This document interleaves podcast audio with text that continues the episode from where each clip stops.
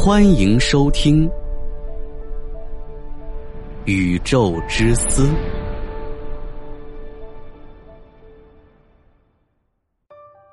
大家好，《宇宙之思》快更版已正式上线，每天更新三期，VIP 即可畅爽收听。关注主播，进入主播个人主页即可找到，或直接搜索《宇宙之思》快更版。感谢大家的支持。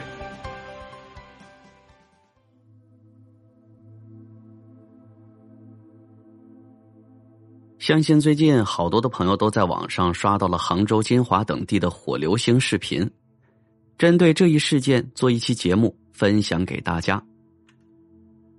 专家判断这块陨石来自四十六亿年前，比地球年纪都大，有研究价值。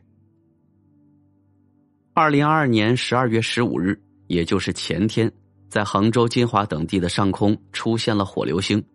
碎片在金华浦江县城头村找到，将地面砸出了一个八厘米直径的深坑。这种天外来客，研究价值无价，更引起了专家的关注。根据视频和图片的资料，中国科学院老专家讲师团科普专家、陨石专家张宝林老师透露，这颗陨石应该是普通球粒陨石，初步应该是属于 L 型。而空间科学传播专家工作室副主任、科普专家郑永春看到陨石碎片后，初步判断这块陨石来自四十六亿年前，彼时人类还没有诞生，它要比地球上所有石头都古老。作为地外来物，陨石会有很多的研究价值。就在上个月，科学家在索马里埃尔阿里镇附近。发现并得名埃尔阿里的巨大陨石中，新发现了两种地球上从未见过的矿物质。这块陨石要比此次金华坠落的大得多，总计有十五吨，是地球上发现的最大陨石之一。不过遗憾的是，主体的部分已经被悄悄卖出。潭溪镇一夜间涌进了好多人，撞击坑也有人想切割买走。目前从浦江方面证实的消息，在潭溪镇城头村、四前村、毛店村共找到了三块疑似坠落的碎片，其中最重的一块约有三斤四两。发现它的是毛村店的村民陈根花和她的丈夫。毛店村距离城头村不远，由于有太多的人跟陈根花联系，他已经有点崩溃。他说，晚上十二点都有人给他打电话。一个晚上都没有睡好觉。陈根花回忆，昨天傍晚六时左右，她和丈夫正在散步，往回走，路过毛店村通往潭溪镇镇政府的一座桥附近，突然闪起一道白光，声音像是打雷一样。陈根花说，她和丈夫继续往前走，就看到路中间有一块黑漆漆的石头，还把地上砸出了一个一厘米左右深的坑。当时他并没有在意，一脚把石头踢到了边上。后来回家后啊，听到隔壁村有人捡到了陨石，才想起来自己看到过的那块石头，回去给捡了回来。他说，捡到的时候感觉有点温温的，还有点温度。陈根花把石头捡了回家，称了称重量，有三斤四两，也就是一点七公斤重。拿了块磁铁试了试，还能吸起来。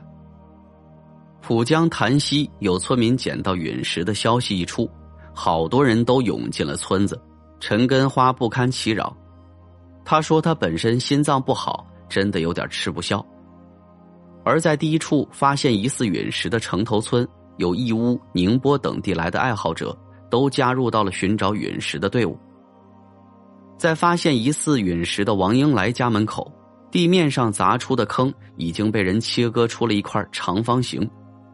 村民说，有个兰溪来的人出了一千块钱，想把这个坑买走，说是有收藏价值，后来被村民给阻止了。派出所和村委都来人了，用红线拉出了一个三角形的保护区域。而王英来捡到的疑似陨石，已经切割出了五克的样本，由浦江县自然资源和规划局的工作人员送往浙江省第三地质大队进行检测。这些陨石也牵动着相关专家的心。第二天一早，也就是十二月十六日，行星科学家、火星叔叔郑永春博士和中国航天科普大使、中国科学院国家空间科学中心研究员、博士生导师周炳宏也抵达浦江潭溪镇。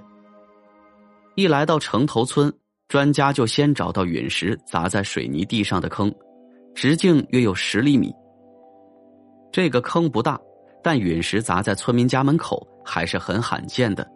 周炳宏介绍，昨天大家看到空中的大火球，其实是发生在高空八九十公里处，而空爆解体则是在高空三到五十公里处，所以看到的闪光和听到的声音。是有时间延迟的，看到发光一分多钟后听到的声音，才是真正的空爆的声音。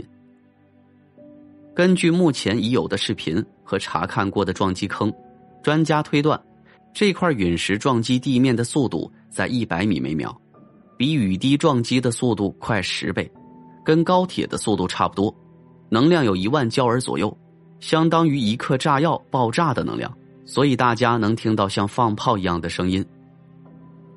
那么，这些石头到底是不是陨石呢？在陈根花家中，专家见到了他捡到的陨石，一拿起，专家就断定应该是陨石。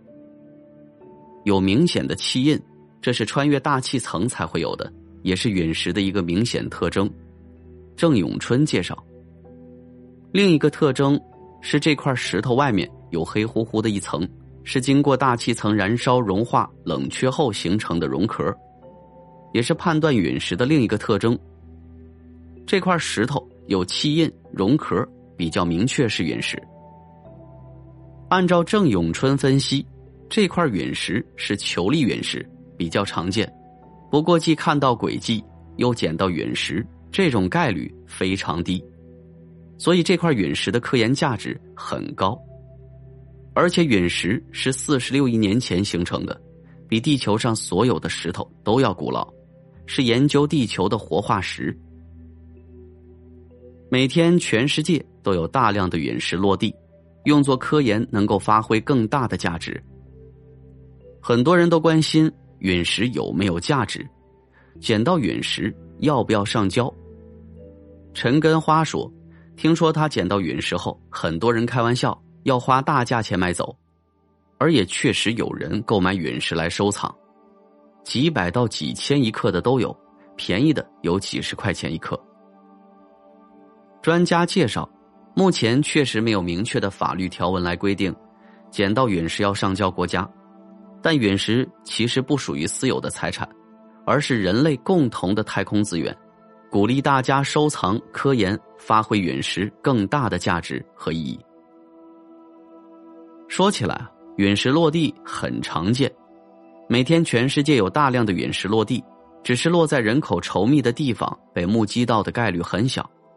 绝大多数都是落在了人迹罕至的地方，谁也没有发现，事情就过去了。从目前搜集的陨石来看，很多陨石跟家门口的石头本质没有什么区别，成分比较相似，单从成分价值来看，也并不稀有。不过，郑永春说。像这样明确目击陨石过程又捡到陨石实物的，科研价值很高。希望捡到陨石的村民能够跟科研部门合作，捐出一部分来进行科学普及、教育展览，挖掘陨石背后的科研意义和价值。对于村民来说，这也是双赢。很多陨石的价值是通过科学研究来揭示的。比如遭受小行星撞击，从月球飞溅出来，并陨落到地球上的月球陨石，全世界只有几十块，很罕见。火星陨石也很稀有，这样明确来源的陨石价值自然就高了。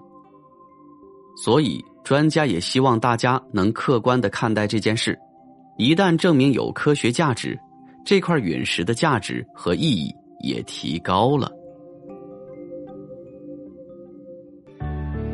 好了，本期节目就到这里，记得订阅加关注哦。